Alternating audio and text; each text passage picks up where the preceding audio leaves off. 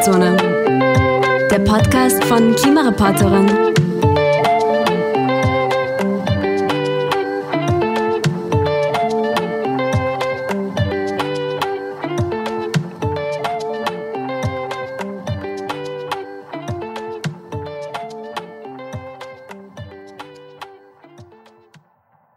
hat abgekühlt und unser Wetter ist unbeständig geworden. Wir haben Regenschauer von Vorarlberg bis herein nach Oberösterreich und gerade in der heißen Luft im Süden, in Kärnten und der Steiermark, da können sich jetzt am Nachmittag noch Gewitter bilden.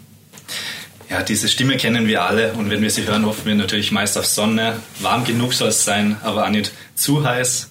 Der Mai dieses Jahres war dann außergewöhnlich kühl, nass und trüb. Im Juni gab es hingegen eine Hitzewelle mit Tennisballgroßen Hagelkörnern, Unwetterschäden in Millionenhöhe und einem Tornado unweit der Grenze. Wie aber hängt all das mit dem Klimawandel zusammen? Herzlich willkommen in der Klimazone, dem Podcast von Klimareporterin. Mein Name ist Lukas und ich darf heute Markus Watzak, den Meteorologen vom ORF, bei uns begrüßen. Hallo. Lieber Markus, magst du dich bitte kurz für alle vorstellen, die dich nicht kennen? Sehr gerne. Mein Name ist Markus Watzak. Ich bin furchtbarerweise jetzt gerade 50 Jahre alt geworden, habe Meteorologie studiert und die Laufbahn eines Wettervorhersagers eingeschlagen und habe hier im ORF eine gute Basis dafür gefunden, habe jahrelang das Wetter in der größten Morningshow im Radio Österreichs äh, machen dürfen, im Ö3 Wecker. Bin dann immer wieder mal Ausflüge zum Fernsehen äh, schon, schon gegangen und letztendlich dann fix beim Fernsehen gelandet und leite seit einigen Jahren die gesamte ORF Wetterredaktion. Und ja, der Job macht viel Spaß. Und nebenbei beschäftige ich mit der, mich mit der Klimakommunikation, halte sehr viele Vorträge von Schulen über Unis bis hin zu Firmen, habe ein Buch über den Klimawandel geschrieben und Fahrt wird mir nicht. Ja, dann erstmal alles Gute noch. Und äh, Klima ist, was wir im Kleiderschrank haben und Wetter, was wir anziehen. Ich finde, das ist eine sehr schöne Metapher für dieses Thema. Aber was würdest du als Meteorologe sagen, was ist der Unterschied zwischen Wetter und Klima? Das Wetter ist das, äh, was wir wirklich erleben, spüren und vor allem, was wir messen können. Äh, Wetter ist ganz einfach. Du machst das Fenster auf, haltest die Hand raus und merkst, ist es warm oder kalt. Äh, du gehst raus und merkst, ob du nass wirst oder einen Sonnenbrand kriegst. Also Wetter ist wirklich ganz nah und spürbar und damit auch messbar. Das Klima nicht. Klima wird mathematisch berechnet. Das ist nichts, was wir spüren und darum äh, merken wir auch Veränderungen im Klima viel weniger als Veränderungen beim Wetter. Wenn es gestern 30 Grad gehabt hat und heute 20, merkt jeder den Unterschied. Wenn sich das Klima erwärmt, ist es sehr, sehr schwer so festzumachen im Gefühl und eben, wir können es auch nicht messen, wir können es aber statistisch auswerten und deutlich belegen, dass es wärmer wird. Mhm. Ähm, Extremwetterereignisse lassen sich ja üblicherweise nicht direkt auf den Klimawandel zurückführen, äh, doch sie werden durch diesen immer wahrscheinlicher und auch heftiger. Wie lässt sich feststellen, ob und wie sehr der Klimawandel und damit auch wir beispielsweise zu Hitzewellen oder zu Tornados, zu Unwettern beitragen? Das ist relativ schwierig. Kein einziges äh, Ereignis für sich äh, ist dem Klimawandel geschuldet. Wo wir es einfach deutlich sehen und festmachen können, das ist die Häufung von Wetterextremen. Äh, wenn wir jetzt hernehmen, wir messen in Österreich seit 250 Jahren Temperaturen. Und die wärmsten Jahre, die sind alle in jüngster Vergangenheit aufgetreten. Das heißt, das sind keine Ausreißer mehr, sondern hier ist wirklich eine Veränderung im Gange. Noch äh, viel deutlicher wird das, wenn wir die globale Mitteltemperatur betrachten. Das sind die letzten sieben Jahre die wärmsten sieben seit Messbeginn. Und sowas kann nur mit einer mini, mini, mini Chance eine andere Ursache haben als eben eine Veränderung im Klima. Dass es zufällig die sieben wärmsten Jahre gerade die letzten sind, daran glaubt ja kein Mensch. Also hier ist wirklich eine Veränderung im Gang. Es ist die Häufung von heißen Jahren, von Extremwetterereignissen. Das sind Dinge, die wir wirklich sehen. Und nochmal, kein einziges Ereignis davon im Einzelnen ist ein Beweis für den Klimawandel, aber der Trend und die Entwicklung. Um jetzt nochmal genau auf die Extremwetterereignisse einzugehen. Es gibt die sogenannte Attributionsforschung, wenn ihr das richtig im Kopf habt, die schaut sich zum Beispiel an, wie sehr der Klimawandel Phänomene in den USA ist das ganz bekannt, die Studien zum Hurricane Harvey, wie dieser verstärkt worden ist. Können Sie ein bisschen besser die Attributionsforschung erklären, bitte? Da tue ich mir jetzt auch schwer, weil ich in dieser Richtung nicht wahnsinnig tätig bin. Aber wenn ich es jetzt richtig verstanden habe, ist es die Erklärung, warum Extremwetterereignisse zunehmen, wenn wir der Atmosphäre mehr Energie zufügen. Und das ist eigentlich ganz klar. Wir pulvern jeden Tag 100 Millionen Tonnen CO2 in die Luft. 100 Millionen Tonnen jeden Tag, die wir zusätzlich in die Atmosphäre pulvern. Und dieses CO2 ist ein Treibhausgas, das führt dazu, dass die Erdatmosphäre sich weiter erhitzt. Und das, glaube ich, weiß jeder. In einem geschlossenen Gefäß und nichts anderes ist unsere Erde mit der Atmosphäre. Je mehr Energie da drinnen ist in Form von Wärme und wir haben bereits ein Grad zugelegt seit der Industrialisierung, desto mehr Kraft ist da drinnen, desto explosiver ist dieses Gemisch und das ist, glaube ich, äh, ganz einfach zu, zu verstehen. Wir fügen mehr Energie zu durch die Treibhausgase, Umwege über die Erwärmung und das ist einfach äh, das, was die Extremwetterereignisse äh, zunehmen lässt. Wenn man sich jetzt Kanada anschaut, jeden Tag fallen neue Temperaturrekorde. Bei den Titelbildern dazu in der Berichterstattung sieht man aber dann oft Kinder, die Eis essen, Menschen, die Abkühlung suchen oder Frauen in Bikinis. Jetzt unabhängig davon, wie der Artikel mit dem Thema umgeht, wie differenziert er ist und auch die Klimakrise anspricht, solche Bilder, Wolfgang Blau, Journalist von der Zeit und dann ähm, ehemaliger Chefredakteur im Online-Bereich, spricht davon sogar fast von Amtsmissbrauch. Was ist deine Einschätzung dazu, wenn Titelbilder, nennen wir es, verharmlosend sind? Das ist ein schwieriges Thema und ich habe das natürlich im, im Juni in, in, dieser großen Hitzewelle an der, an, an der, Westküste der USA und in Kanada verfolgt. Ja, logisch gab es da Bilder von den Menschen, die dann im Wasser sitzen und Bier trinken. Das ist auch eine Seite des Klimawandels, wie Menschen damit umgehen, sich anpassen. Ich glaube aber auch, also wir haben das damals auch, auch gesehen, dass viele Medien da am ersten Tag noch äh, bei 46,9 Grad eher diese lustigen und Bikini- und Wasserfotos ähm, gebracht haben auf der Titelseite und am nächsten Tag hatten wir über 100 Tote aufgrund der Hitze in Kanada. Und dann wird es schwierig, wie man damit umgeht. Ich glaube, es ist ein sehr sensibles Thema, weil logischerweise, wenn du das eine verschweigst, es gibt Leute, die profitieren von der Hitze. Es gibt Menschen, die mögen es gerne heißer. Das darf man nicht vergessen. Aber ich glaube, die Dramatik, die der Klimawandel bereits ähm, in sich trägt, äh, lässt es nicht mehr zu, mit lustigen Bildern auf eine Hitzewelle aufmerksam zu machen, die unsere Gesundheit und in diesem Fall auch wirklich unser Leben bedroht. Mhm. Aber kann man von 40 Grad und mehr profitieren noch? Von 40, ja, natürlich. Also äh, es gibt immer wen, der von irgendwas profitieren kann. Äh, und es müssen nicht die 40 Grad sein, wenn es um die, um, um die Erderwärmung geht. Es gibt viele Regionen, die haben jetzt Permafrostböden und die könnten durch eine Erwärmung zu Landwirtschaftsflächen werden. Äh, bei 40 Grad, äh, die es vielleicht irgendwann einmal im Mittelmeer gibt, in Folge auch mit immer häufiger auftretenden Waldbränden, was wir aus Griechenland, aus Spanien, aus Portugal schon kennen, dann profitiert auch der Sommertourismus in Österreich. Der wird im Winter Schwierigkeiten kriegen. Also es sind Verschiebungen, wo es nicht nicht nur Verlierer gibt. Und das ist eine heikle Sache, die darf man nicht vergessen. Aber ich glaube, das ist so wie mit den äh, Diskussionen zum Klimawandel. Man muss es richtig darstellen.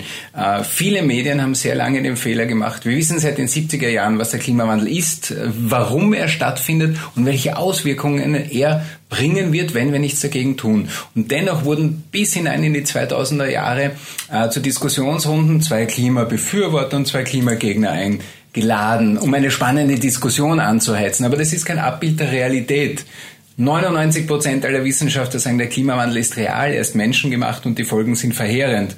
Also müsste man 99 Experten einladen, die diese These vertreten und den einen, der noch immer sagt, Trump-mäßig glaube ich nicht, das ist eine Erfindung der Chinesen.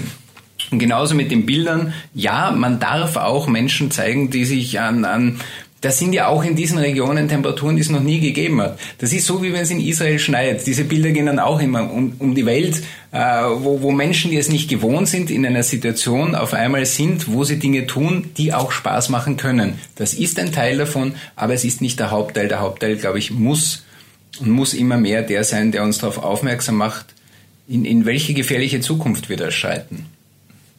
Denkst du, dass dann die Medien die Wirkung von Titelbildern vielleicht ein bisschen unterschätzen? Also wenn man sich jetzt den Guardian ansieht, die Berichterstattung zu dieser Hitzewelle sind meist halt drastische Bilder, die zeigen, wie die, wirklich die Menschen davon betroffen sind. Andere Medien bringen eben diese Bilder von Menschen, die Abkühlung suchen. Ich habe das große Glück, dass ich, dass ich äh, einfacher Meteorologe bin und äh, Klima Kommunikator und in den Journalismus reingewachsen bin. Ich, ich fürchte, äh, dass die Zeitungen und die Medien diese Titelbilder auswählen, die die meisten Klicks bringen. Ähm, und äh, wir haben das ja auch damals gesehen, äh, zusammenbrechende Leute, sterbende Leute aufgrund der Hitze. Klickst du diesen Artikel oder klickst du den, wo die Menschen im Wasser sitzen und ihr Bier trinken? Es ist leider ähm, auch eine Frage, was will der Konsument sehen? Und es ist schwierig nach, nach dieser langen Zeit der Pandemie, äh, mit, mit der nächsten Krise, mit der nächsten Katastrophe zu winken und die Leute, es ist ein, eine ganz schwierige Sache, das Bewusstsein zum Thema Klimawandel zu schärfen, ohne mit dem erhobenen Zeigefinger, ohne Verboten, ohne, ohne Verzichten.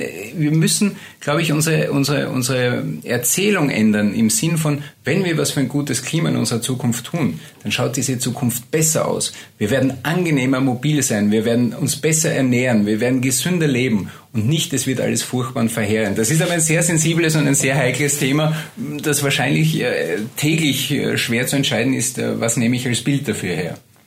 Ja, vor allem, weil es am meisten dann Benefits sind, die man in der Zukunft bekommt und nicht direkt. Genau. Kommen wir zu einem anderen Thema. Markus, du bist Gründungsmitglied von Climate Without Borders. Was ist das Ziel dieser Organisation? Das Ziel ist ähm, äh, eine, eine weltweite Plattform von Fernsehmeteorologinnen und Meteorologen zu haben, die im täglichen Geschäft äh, sehen, was in ihren Ländern stattfindet. Und das ist jetzt wirklich, wir haben äh, Mitglieder auf allen Kontinenten, in, in, in ganz vielen Ländern der Erde. Und das ist ein reger Austausch, zum Beispiel über diese verrückten Temperaturen jetzt in, in den USA und in Kanada kriegt jeder mit. Wenn es in irgendwelchen äh, Staaten in Afrika ist, werden wir davon gar nicht so informiert. Äh, über Dürren, über Überschwemmungen. Und vor allem natürlich, was heißt das in diesen Regionen hinsichtlich Klimawandel? Und das ist das eine, dass es ein, ein, ein wirklicher Austausch von Zahlen, Daten und Fakten und Ereignissen ist. Und das andere ist natürlich eine, eine, eine unaufhörliche Diskussion, wie kommunizieren wir am besten diese Themen? Wie sorgen wir dafür, dass die Menschen informiert und auch äh, eben deren Bewusstsein geschärft wird, ohne zu alarmisieren, ohne, ohne hier Panik zu verbreiten. Das hört man sehr oft, du, jetzt macht sie schon wieder Panik. Nein, wir machen keine Panik. Wir äh, erklären, was passiert, wenn wir nichts tun. Das ist tragisch. Und, und hier versuchen wir Best-Practice-Beispiele, wie machen das äh, Kollegen und Kolleginnen in anderen Ländern. Und das funktioniert äh, fabelhaft, weil du einfach fast jeden Tag Eindrücke kriegst, was passiert auf dieser Welt und wie gehen Kollegen besser damit um und was kann ich davon lernen. Habt ihr dann zum Beispiel ein Vokabular oder unterhaltet ihr darüber, euch darüber, welche Worte ihr verwenden sollt, zum Beispiel Klimakrise, Klimawandel? Ja, ist klar, das ist, das ist ein, ein, ein großes Thema. Wie erklären wir es? Wir, wir wissen aus der, aus der Klimakommunikation, äh, dass das Bild des Eisbären auf der Eisscholle sehr lange Zeit verwendet wurde, aber ein ganz falsches ist. Ja. Das hat uns suggeriert, dass es weit weg ist und auch zeitlich und in Wirklichkeit war es der Eisbär wurscht. Es gibt den schon Brunnen im Zoo auch einen. Ja? Also und, und das sind Dinge, die, die muss man ausdiskutieren. Was ist besser? Es, es sind die Geschichten von Menschen, die betroffen sind, schon jetzt von den Folgen des Klimawandels, die uns nahe gehen, die uns am ersten dazu bewegen, äh, selber aktiv und mobil zu werden im Klimaschutz. Also da diskutieren wir sehr viel und auch natürlich über die ewige Diskussion, wie nennen wir es denn? Und da wird es dann interessant, weil das natürlich in, in vielen Sprachen ganz andere Bedeutungen hat nicht so einfach umzusetzen ist, weil es ja auch bei den Grad, äh, dann hast du in Amerika Fahrenheit und sonstige Dinge. Also es ist ja nicht so, also hier gibt es keinen gemeinsamen Nenner, aber ähm, Denkanstöße und Ideen, äh, die man, wenn sie gut sind, natürlich äh, aufnimmt. Müsst ihr euch dann äh, öfter mal zurückhalten, damit ihr mehr die breite Masse ansprecht, also vielleicht weniger alarmierend damit sich wirklich auch alle absprechen und nicht von dem Thema sofort abwenden und den Wetterbericht wieder ausschalten? Ich glaube, für, für mich ist, ist der Punkt der, dass, dass äh, die Klimakommunikation am besten funktioniert, wenn sie anlassbezogen ist. Das heißt, wenn wir eine Hitzewelle haben, äh, wenn wir Ereignisse haben, die eindeutig darauf hinweisen, äh, was da passiert, dann musst du es erklären, dann musst du es in den richtigen Rahmen setzen, dann musst du sagen, warum passiert das? Wir verursachen das, wir Menschen verursachen den Klimawandel. Es ist schwieriger, wenn du jeden Tag in Deutschland wird das jetzt angedacht, Klima vor acht, jeden Tag wir erzählen jetzt was übers Klima. Und dann sitzt du an Tagen, äh, wenn es einmal drei Wochen im Sommer geregnet hat, äh, wirst du hier nicht so punkten, wie wenn du sagst, Schatz, das haben wir noch nie erlebt. Das sind neue Dinge, das jetzt gerade passiert. Also eine Temperatur, die noch nie da gewesen ist. Und das, das ist so oft der Fall, dass du hier fast täglich eine Sendung machen kannst zum Klimawandel, ohne äh, dich dazu zu zwingen, sondern weil es einfach schon passiert. Ja, etwas subtiler sozusagen.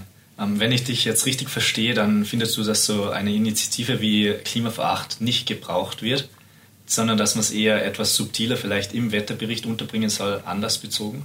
Nein, das wäre, da, da wäre ich falsch verstanden. Ich glaube, wir werden alles brauchen. Also äh, ich merke, äh, in, in, in, in meinen Kommunikationen, die, die von der Schule bis letztens zum Nationalrat reichen, wo ich schon überall reden durfte und, und auch reden darf. Ähm, wir brauchen alles. Wir, wir brauchen ein Klima vor acht, wir brauchen das in der täglichen Wetterberichterstattung, wir brauchen es vor allem in den Nachrichten. Äh, wir haben äh, in, in, in vielen Medien, wenn ich Zeitungen lese, nach wie vor äh, ganz klare Geschichten, die Folge des Klimawandels sind. Das geht in die Wirtschaft, das geht in, in, in, in die Ernährung, das geht in Engpässe bei, bei diversen Sachen, die alle mit dem Klimawandel zusammenhängen. Du liest den Artikel, Klimawandel kommt nicht vor. Und ich glaube, das müssen Journalisten lernen und da bin ich auch im ORF sehr dahinter. Ich mache hier Schulungen für Redakteure in allen Bereichen. Denn vom Klimawandel ist wirklich alles betroffen. Es ist die Wirtschaft, es ist die Chronik mit den Unwetterschäden, es ist äh, die Auslandspolitik, was sind denn die großen Gipfel der letzten Zeit? Das waren die Klimagipfel, das Pariser Abkommen. Äh, Joe Biden, am ersten Tag seiner Präsidentschaft hat er den Wiedereintritt der USA zum Pariser Abkommen unterzeichnet. Das war seine erste Amtshandlung. Also wenn wir äh, nicht verstehen, dass wir in allen Bereichen über den Klimawandel auch zumindest mitdenken müssen und wenn es Klimawandel ist, es auch dazuschreiben, dann machen wir Journalisten auch im Jahr 2021 noch immer was falsch. Sehr schön. Ja. Ähm, wird dir vom ORF dann auch der nötige Raum und die Zeit gegeben, dass du das, die Klimakrise dann auch behandeln kannst in deinen Beiträgen? Ich habe noch keine Sendung Klima vor acht, aber auch das ist eine Idee, die wir diskutieren. Wie gehen wir damit um? Äh, wir sitzen hier in meinem Büro und wenn du hier auf die Seite schaust, hier ist, wir sind hier Gast, verhalten wir uns auch so. Das war der heurige Schwerpunkt Mutter Erde. Also wir haben jedes Jahr einen Klimaschwerpunkt wo wir wirklich eine Woche auf allen Kanälen und Gott sei Dank der ORF ist sehr breit aufgestellt in neun Landesstudios auf Ö3, auf Ö1, ORF1, ORF2 bis hin zum Hauptabend mit einem großen Universum, wo wir Klimawandel behandeln. Also das Thema ist uns wichtig.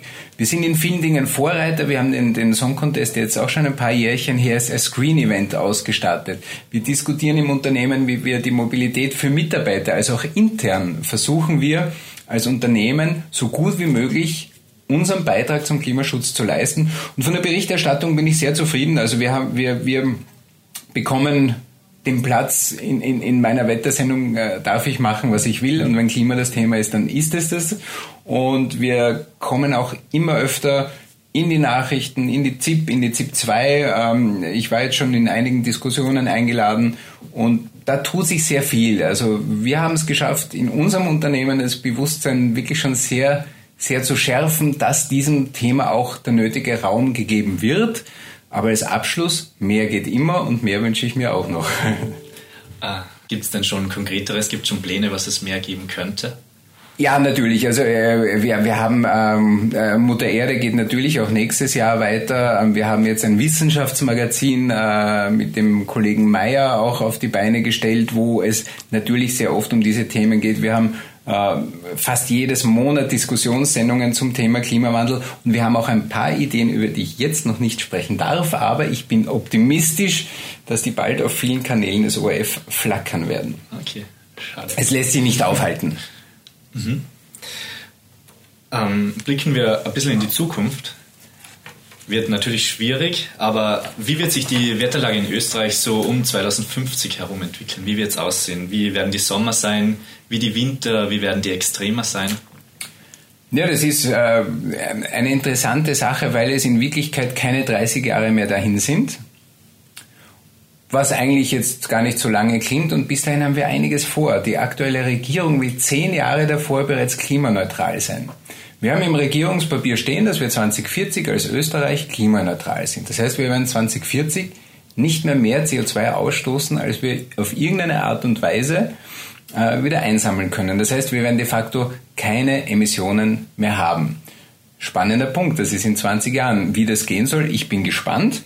Wie wird sich das Klima bis 2050 verändern? Also es ist ähm, ein ganz klarer Trend, der Sommer wird länger, die Hitzewellen werden extremer und Unwetterereignisse werden häufiger. Umgekehrt auf den Winter betrachtet, die Schneesicherheit wird zurückgehen. Wir haben in Österreich nach wie vor den Ausbau von, von Skigebieten, von tiefgelegenen, äh, denke da an Oberösterreich zum Beispiel, äh, Spital in Püren, dort habe ich Skifahren gelernt. Und äh, da gibt's große Projekte, wo groß umgebaut wird und da wissen wir 2050, also die Schneesicherheit wird dann eher ein Glücksspiel sein als eine Schneegarantie. Also die, es ist, ganz klar, wenn es wärmer wird und Österreich ist ja stärker von der Erwärmung betroffen als das globale Mittel. Wir liegen im globalen Mittel jetzt ein Grad, gut ein Grad über dem vorindustriellen Niveau und in Österreich schon zwei Grad. Das heißt, bei uns ist die Erwärmung doppelt so stark wie im globalen Mittel und das spüren wir. Die Sommer werden heißer. Wir haben jetzt äh, 2013 zum ersten Mal 40 Grad erreicht und äh, leicht übertroffen. Das werden wir wieder erleben, bis 2050 sogar schon sehr oft. Der Sommer wird früher beginnen, er wird länger dauern. Äh, die Landwirtschaft wird sich ändern, unsere äh, ja, also viel ist im Gange. Wir werden Weinsorten, Weißweinsorten aus der Wachau nach Deutschland äh, verlieren. Wir werden Rotweine aus Italien bekommen. Da sind wir wieder, es gibt nicht nur Verlierer. Die in Niederösterreich werden sich ärgern, wenn sie einen Weltliner nicht haben, aber die Südsteiermark wird sagen, wir haben einen herrlichen Rotwein, den sie früher nur in Italien bekommen haben. Es wird vielleicht am Mittelmeer dann schon zu heiß sein für den Sommerurlaub in Österreich gerade um diesen Tick vielleicht mehr, dass mehr Gäste im Sommerurlaub machen. Aber Skifahren wird extrem teuer werden, weil die, für die Schneesicherheit zu sorgen, das wird sehr aufwendig. Mhm. Ähm, kann sich so eine Hitzekuppel wie über Nordamerika über Österreich bilden?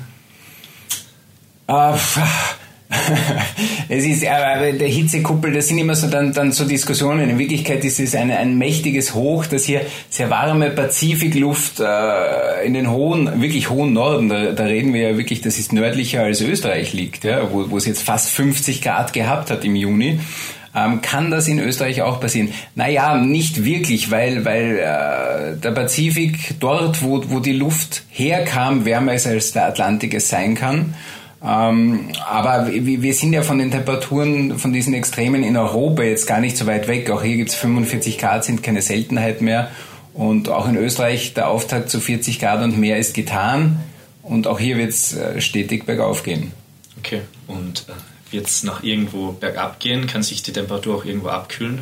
Na, das ist, äh, auf das werde ich oft angesprochen, das ist die, die Geschichte mit dem Golfstrom. Genau. Wenn der Golfstrom schwächelt, dann muss es doch bei uns kälter werden. Es gab da leider mal so einen Hollywood-Film, The Day After Tomorrow, glaube ich, hat der geheißen, wo der Golfstrom zusammengebrochen ist und dann ist Europa zugefahren, Amerika sowieso. Ähm, äh, wir haben auch in diesem Jahr gesehen, der Golfstrom schwächelt bereits. Also nachweisbar ist er so schwach wie seit tausend Jahren nicht. Also da passiert auch was. Also das sind wirklich Dinge, die wir nicht prognostizieren, sondern die wir schon zeigen können. Da sind Veränderungen im Gang. Und äh, der Golfstrom ist die Wärmepumpe von Europa, aber alle, die hier äh, Hoffnung reinsetzen, dass uns das in Europa erleichtern könnte oder den Klimawandel abschaffen oder bei uns es kälter werden würde, muss man hier in Deutschland ganz klar sagen, das, was der Golfstrom dann weniger als Wärme bringt, wird von der globalen Erwärmung, von dem menschengemachten Klimawandel mehr als kompensiert. Das heißt, dieses Schwächeln des Golfstroms, das kann die Erhitzung in Europa vielleicht etwas bremsen. Nicht mehr. Eine kleine Bremse zusätzlich. Aber es wird auch in Europa wärmer, egal was der Golfstrom macht. Okay, ähm, und äh, abschließend, was wünschst du dir denn für die Klimaberichterstattung der Zukunft? Was soll sich ändern? Wo ist noch zu wenig? In welche Richtung soll es gehen? Für die Klimaberichterstattung. Also ich habe in den letzten zwei Jahren meinen ganzen Urlaub darauf, dafür äh, aufgewendet, Vorträge zu halten. Ich habe da zusätzlich noch ein Buch geschrieben, das ein Bestseller geworden ist. Ich sehe äh, Kollegen von mir, die herumrennen und kommunizieren. Ich finde die Kommunikation über den Klimawandel sehr gut, gerade in Österreich, auch bei unseren Nachbarn in Deutschland. Was ich mir von der Kommunikation erwarten würde, ist das, was ich wirklich äh, oft in Vorträgen erlebe, dass die Menschen nachher zu mir kommen, jetzt habe ich es verstanden und das ist ja wirklich dramatisch, ich muss eigentlich sofort was handeln. Und das eigentlich bitte sofort streichen, wir müssen sofort handeln. Was ich mir von der Klimakommunikation erwarte, ist, dass sie fertig ist, dass wir es alle verstanden haben, dass uns das Problem bewusst ist, weil es da ist weil die Folgen bereits spürbar sind und weil wir wissen, dass wir nur noch kurze Zeit haben, das Schlimmste zu verhindern. Also handeln statt nur reden. Absolut. Danke für deine Zeit, Markus. Ich danke. danke.